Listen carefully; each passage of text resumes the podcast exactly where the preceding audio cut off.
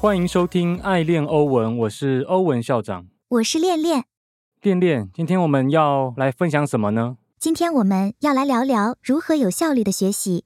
欧文最近写了一篇文章，在说他的币圈学习方式，如何让自己不会资讯焦虑，如何用最少的时间阅读品质最好的文章。而整篇文章的精华在于如何舍弃。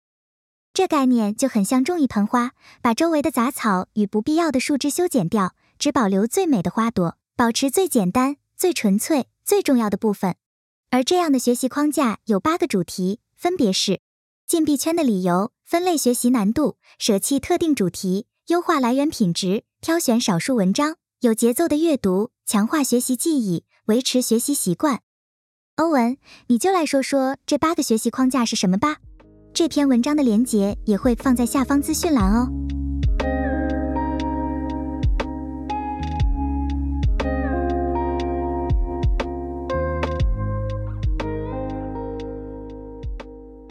这篇文章算是我最近学习的心得的一个总结吧。就我在币圈将近两年，然后花了很大量时间去做学习。在最一开始的时候，当然是因为学习要学习的资料资讯实在是太多了，所以那个时候其实就觉得自己跟机器人一样，就是整天都在看资料，都在学东西。那之后就慢慢收敛，慢慢收敛，收敛到现在，就是我现在花的时间是少非常非常的多。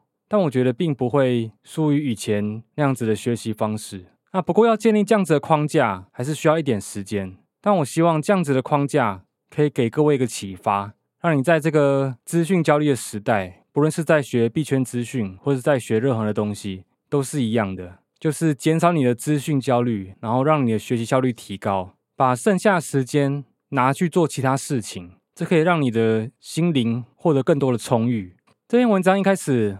我在讲说毅力会害了你，因为如果你有看《原子习惯》那本书的话，你就会知道，其实人没有办法靠毅力去养成习惯的。有些什么二十一天法则，就是你哎每天做重复的事情，二十一天之后，你就会把它建立成一个习惯。可是你光是要靠毅力去撑这二十一天，其实就已经是很难的事情了。那《原子习惯》这本书，它里面讲很多，让你怎样去更轻松的去建立习惯。例如，好，你隔一天早上要去运动，去跑步好了。你在前一天睡觉的时候，你就先准备好隔一天要穿的衣服。这样你一早起来，你就不用花时间去选衣服、去挑衣服。这样你一早起来看到那个衣服穿上去之后，你就会直接出门去跑步了。所以等于说你在前一天，当你还记得的时候，去为你的隔一天的跑步去做准备，那你隔一天出门跑步这个门槛可以降低。那降低门槛的话，你就更容易。去做你可能会觉得很辛苦的一件事情，那这只是其中一个例子。所以说，建立习惯是要靠不费力去养成的。你要让你做任何事情的门槛是能够很低的，甚至你会觉得很好玩。那这个事情你就会一直做下去，它就不会停住。那所以我今天要分享这个框架，其实就是在这之上。那我这个学习框架总共有八个主题，刚刚练练也帮我们稍微提过了。那我先从第一个主题开始。就是你要去思考你进币圈理由，你进币圈是为了什么？你是为了投资吗？还是你是为了买 NFT 去参与社群，或是你希望在这边做就业？你可能想要学一些怎么如何写智能合约，去当项目方去做开发。那你要自己先知道你进来是为了什么。我相信多数人进来可能都是为了投资，或是看到有一些综艺圈或是时尚圈人，他们买了 NFT，然后才开始了解，诶，什么是 NFT？那我自己进币圈的原因，其实是因为我很喜欢观察最新科技的发展，所以我很想要走在时代的尖端。所以我一开始的理由也不是为了赚钱。那不过因为币圈这边它多少都带一点投资属性，所以当我在研究这些最新科技的时候，我发现我会懂得比别人还要多。那懂得比别人多之后，这个资讯落差可以让我赚到钱，所以我后来才会在币圈做投资。那这是我的理由。那你进币圈可能有有其他的理由，那你要去思考。你思考之后，你才会知道你应该学习什么。例如，我最主要就是要观察这边的最新科技，而且我发现我自己对于公链是有很大的爱好，所以我专注在学习的就是区块链的底层架构，还有公链的发展。所以这样子，我就已经找到我的主题了。那第二个，那第二个学习框架就是你要去分类你的学习难度，因为其实在学校以前念书的时候。不会有任何一堂课在教你什么是加密货币。所以说，这方面的资讯对于所有人来讲都是完全全新的一个东西。所以，当你一进币圈的时候，你上网去 Google 资讯，你就会发现，哇，所有的专有名词我都看不懂，都不知道他在说什么。那这个是很痛苦的，因为你所查到的所有专有名词，有一些可能很好懂，有一些很难懂。我们当然要先从比较简单的开始学起来。可是我们一开始没有办法去分辨，所以有些好的方法是，例如你就直接去上一些新手入门的区块链课程。现在坊间应该有很多，不过有一些收费还蛮高的。如果你自己有点预算的话，那可以去考虑一下。虽然说你学到的不一定会比你在网络上查的还要好，问题是它可以节省你的时间，因为它已经把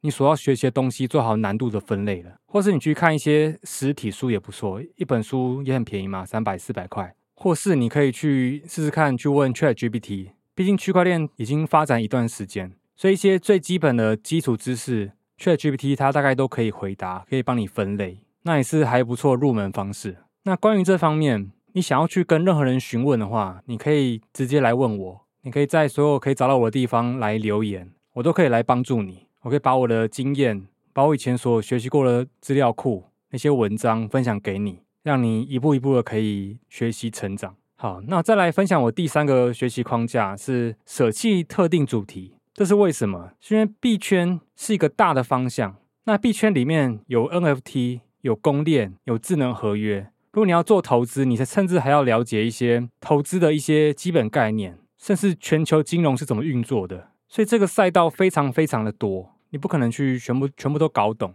所以你只能挑其中几个。先去学习，其他就先放弃。你之后有时间，你再去，你再去学。那不过你要在舍弃主题之前，你对于每个赛道大概都要有一些很基本的认识。因为你有些基本认识之后，你才可以挑得出来哪一些主题是你要特别去钻研的。像我一开始进币圈，当然是公链会理解，DeFi 的原理会理解，NFT 怎么运作、怎么投资也都会去理解，甚至智能合约我有去理解。那所以一开始我花了一些时间去广泛的去认识这些赛道、这些主题，我发现公链是我所喜欢的。最后我就把 DeFi、NFT、智能合约全部舍弃掉，这方面的讯息我就看的非常少，我只专注于公链的资讯、公链的科普、公链的最新发展。所以也是因为这样子，所以我公链学习的知识算是还蛮深的。所以升到一个程度之后。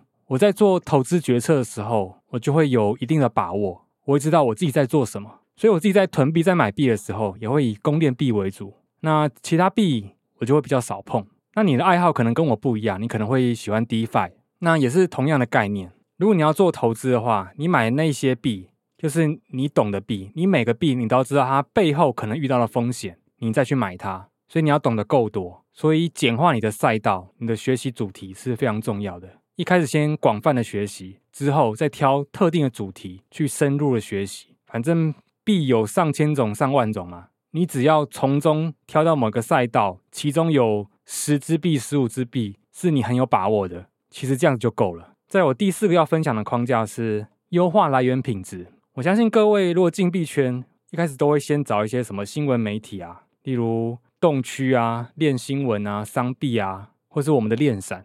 那当然，你会去追一些大 V 的 Twitter 啊，然后越看越多，然后你就会发现你不可能看得完，这是绝对不可能的事情。因为这些讯号来源，他们其实都很杂乱。例如，好，我只想要看公链的讯息，可是那些新闻媒体它推播过来的，就是什么都有，甚至一些八卦内容也都有。那其实这很浪费我的时间，所以我会慢慢的去简化我的讯息来源，特别是一些新闻媒体，你能够删掉就删掉。那我会希望我剩下的讯号来源。至少里面文章有八成是我想看的，那我删到最后就会发现，其实我最后都在看一些机构的报告。我非常少看新闻媒体，因为机构它推送的每一篇报告都是他们一整个团队在撰写的内容，那这些内容的品质就非常的高，而且有一些机构他们对于特定的赛道都会有比较深入的研究，那这对我来讲就非常的省时间。那我在这篇文章。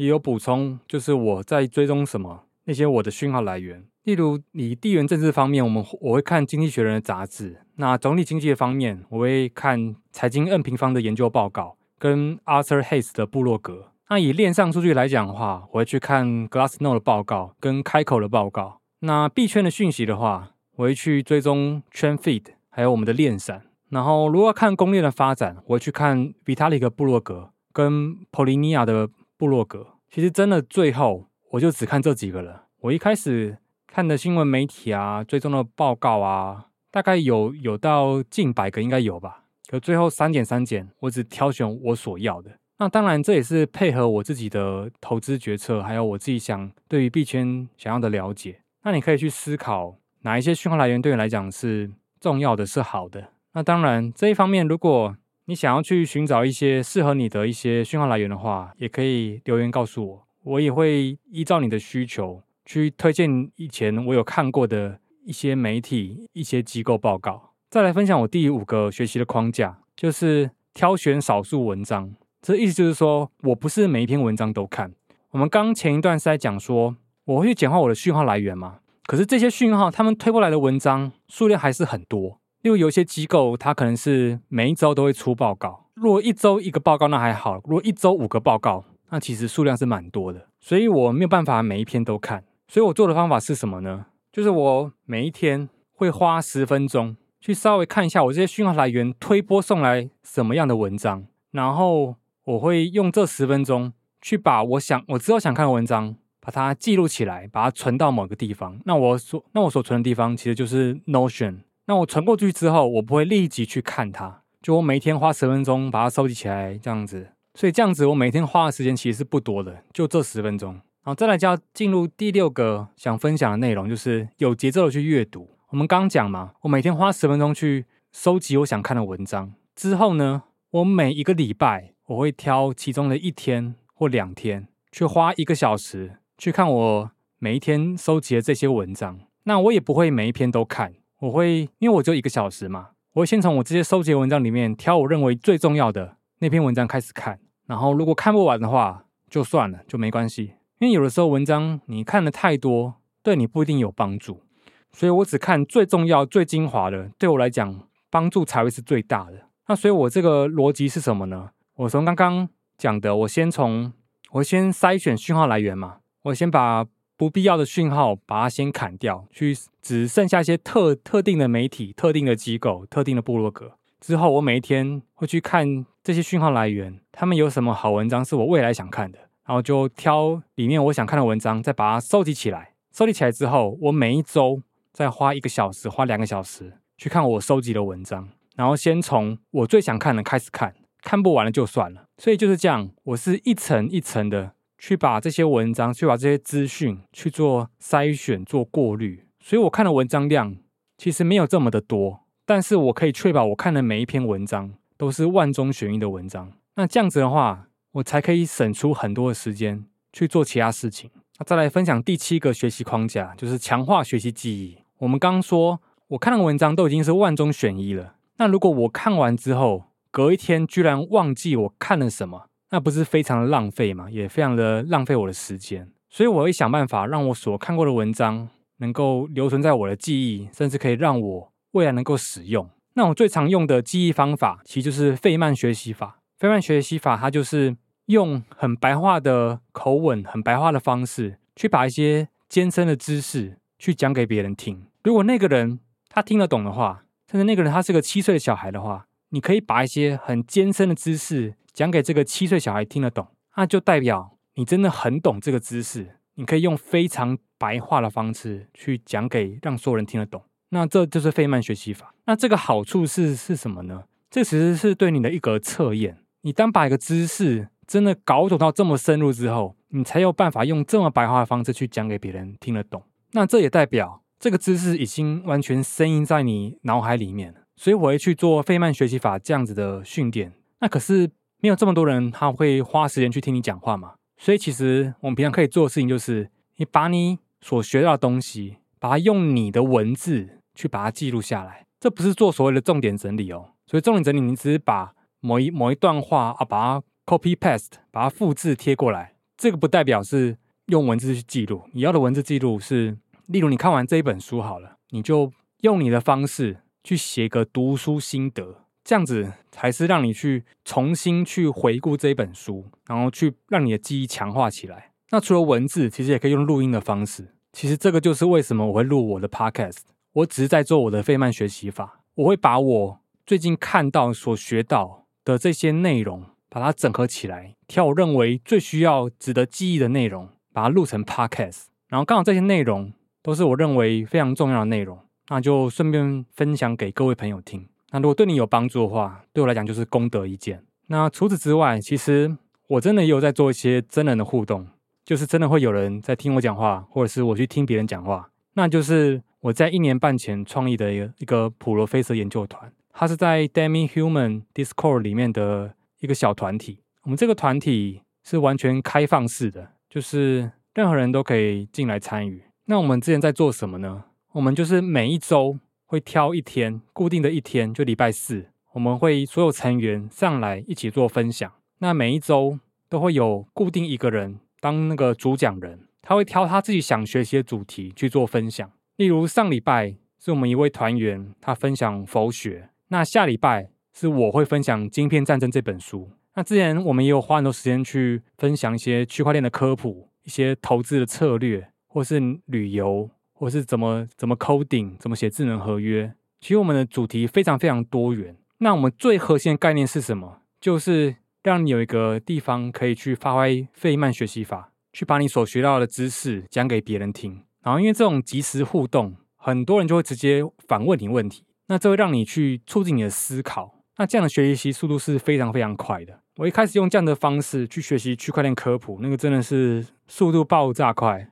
所以我建议各位，如果有机会的话，你也可以去参与一些社群。如果有这样子的互动的社群，我觉得都还不错。那如果你没有地方可以去，你当然可以来普罗菲斯研究团。我们这个是完全开放式的一个公益团体，就可以进来，然后做。我们的费曼学习法，那其他还有还有一些地方，例如 Matters，他们也是蛮开放的一个社群，应该也是有机会在里面去做分享。好，再来我要分享，再来我们来到第八个学习框架，就是维持学习习惯。我们刚这套学习流程，从前面的简化讯号来源、筛选文章，然后去强化你的记忆。那这套流程可能对你很有帮助，可是如果这套流程只让你维持了一个月，或是甚至一个礼拜而已。那其实效用是不大的，所以最好的方式还是可以能够维持学习习惯。那为什么我这套学习方法可以让我在这两年币圈一直持续到现在呢？第一个就是因为我花的时间不多，所以我花的时间不多，我才觉得好玩。不过花的时间不多，这个是后来的事情。我最开始进币圈当然是花了很多很多的时间，这个是渐进式的。我先从花很多时间，整天都在看资料。后来每天看少一点，每天看少一点，慢慢简化我的讯号来源。之后到我现在，我花的时间已经不多了。所以这个是一个渐进式的过程。那我希望各位可以慢慢去调整你的学习方式，去提高你的学习效率。这样子的话，你花的时间不多，学习起来就不会那么的痛苦，你也会维持的比较久。第二个维持学习习惯的方式，我觉得就是承诺，就是你跟你的亲朋好友。或是跟陌生人、跟你的读者、你的听众，跟他们承诺说，我几月几号要做什么主题的分享。你承诺了之后，你就会硬着头皮去达成。所以你就可能固定一个月，就跟你的朋友说，我要分享一本书。这样你每个月至少都会看一本书。那我以普罗菲瑟研究团这个团体来讲好了，我们现在大概每个月一个人会分享一次，所以我们会在一个月前就安排好大家的分享时间，甚至定好主题。那你有了时间，有了主题，然后你也有了承诺，你自然而然就会去准备你的分享。这个可以让你促进你的学习。最好是有一群跟你志同道合的朋友，他们跟你在做同一件事情。那在这样的环境之下，你自然而然就会持续去做学习。例如，因为我现在跟练禅的伙伴一起做经营，那我们当然会有个群组去讨论怎么样去做发展。所以，我们的目标一致的时候，我们自然而然。就会朝着目标前进，那你也不会，那也不会觉得痛苦，你觉得啊，这是很自然而然的一件事情。结果不知不觉就这样走了很久。所以维持学习习惯其实有很多的方式。那我们刚最前面有讲到《原子习惯》这本书，有教了我们很多方法。如果各位对于维持你的习惯不知道怎么做的话，真的很推荐看《原子习惯》。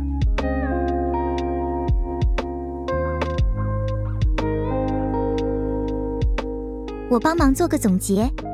欧文的整套学习框架是有个脉络的，你要先用大局观去思考你为何进币圈，之后再广泛的看各种科普知识，并逐渐的收敛主题，最后只专注在特定的知识范围，其他的就先舍弃，等待以后再学。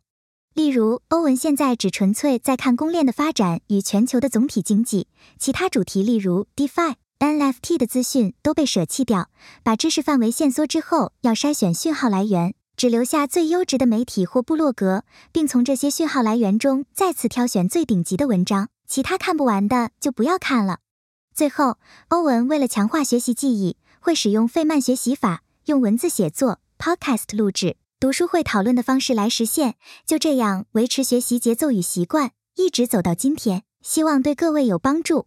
好，那各位听完这些内容之后，你有什么想法呢？那你自己的学习流程是什么？就我非常想要知道大家的学习流程。那欢迎把你的学习流程分享给我，可以在我个人的 Telegram，或是我的 Twitter，或是在我的 Matters，或是 Podcast 这边留言的这个地方，都可以告诉我。那让我们相互学习、相互成长、相互参考一些我们双方一些比较好的学习方式。那我觉得这样的分享就还不错。那工商一下，拜四晚上的八点，在普罗菲斯研究团这边，我会分享《晶片战争》这本书。那我除了书中内容之外，我自己也去做了很多研究，去关于晶片这个研究，去搞懂一些科普，那些晶片的企业，或是这些地缘政治，还有它的历史脉络。有花了一些时间去做研究之后，来跟各位分享，所以欢迎礼拜四的时候可以来听我分享。那普罗菲斯研究团是在 Demi Human Discord 里面，不过我们是公开的，就你只要进到这个 Discord 频道，都可以来听我们的分享。那为什么我会分享《晶片战争》这本书？如果以台湾人来讲，你会可能会很想知道台积电它在全世界的地位是什么，或者台积电它怎么可以成长到现在？那更重要的是，其实晶片它是我们生活所有科技的基础，就是它的原物料。你的电脑、手机、你的相机，或是你的车子，或是之后很夯的 AI，全部全部都是建立在晶片的算力之上。那晶片这个东西，它已经发展了六十几年、七十几年。那从以前到现在，到底改变我们人类社会改变了什么？那未来它对我们人类社会的意义是什么？那我觉得。了解晶片这个产业是现代人大概都要有一些基本概念的，所以我很欢迎各位可以来听，然后来跟我做互动，来做讨论，我们一起来学习晶片这个东西。那我们的分享就到这边，感谢各位的收听，我是欧文校长，我是恋恋，我们下集再见。